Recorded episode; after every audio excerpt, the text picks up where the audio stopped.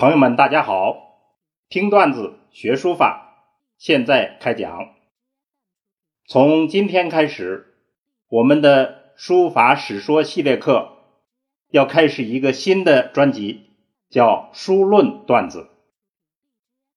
书论段子基本上按照书法史的顺序，选择一些代表性的书论著作中最精彩的段子，解读给大家。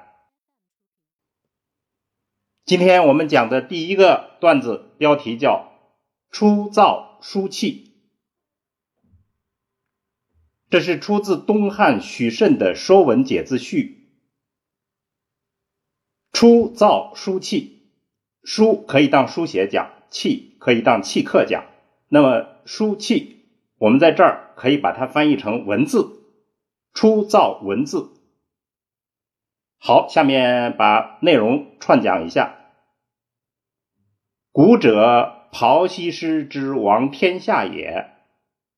古代的时候，庖西施就是伏羲，作王于天下。仰则观象于天，俯则观法于地。抬起头来观象于天，低下头来观法则于地。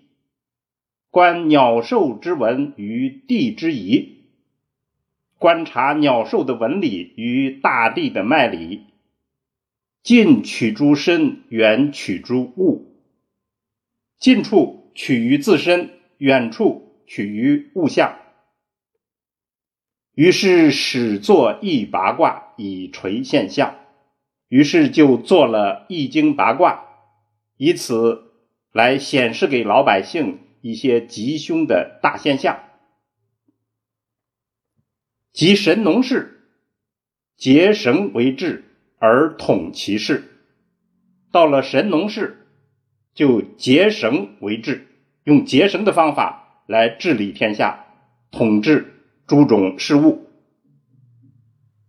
树叶其繁，事为萌生，行业越来越多，工作越来越繁杂，于是。伪的假的事情就出现了。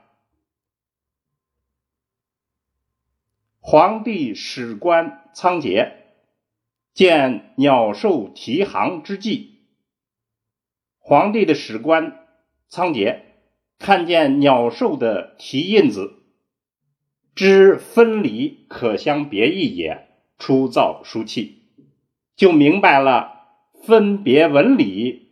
可以区别物象，于是就造了文字。我们就把这个大致捋了一下它的现代文含义。为了让大家整体有一个理解，我们把这段文字再念一遍：初造书契，古者庖西施之王天下也。仰则观象于天，俯则观法于地。观鸟兽之文于地之宜，近取诸身，远取诸物。于是始作易八卦，以垂现象。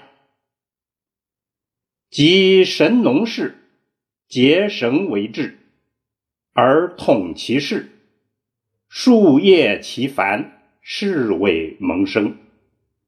皇帝史官仓颉见鸟兽啼行之际，知分理可相别异也，出造书契。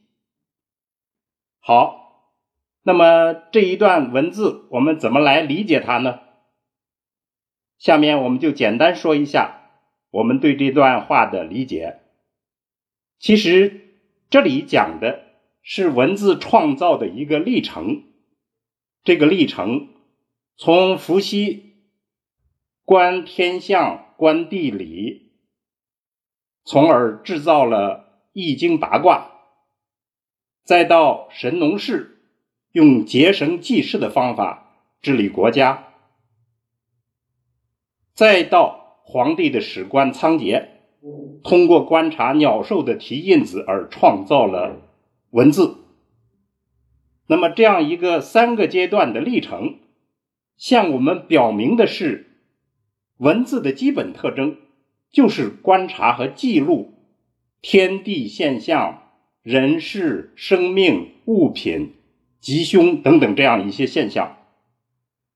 那么，文字的作用其实就是反映、揭示。简单的说，就是我们现在的语言叫世界和我们自身。文字的作用就是反映和揭示世界和我们自身。这样一个说法，到了我们书法上，实质上启示就是说，我们的书法既然是书写文字，那么同样要反映这个世界。不单从内容上反映，也要从书写的形式上来反映。所以，今天这个段子的结论是：书法源于天地人事，所以就必须努力从内容和形式上保持本色的特征。书法的根本方向也就在此中。好，我们今天的段子就讲到这儿。听段子学书法，我们下次再见。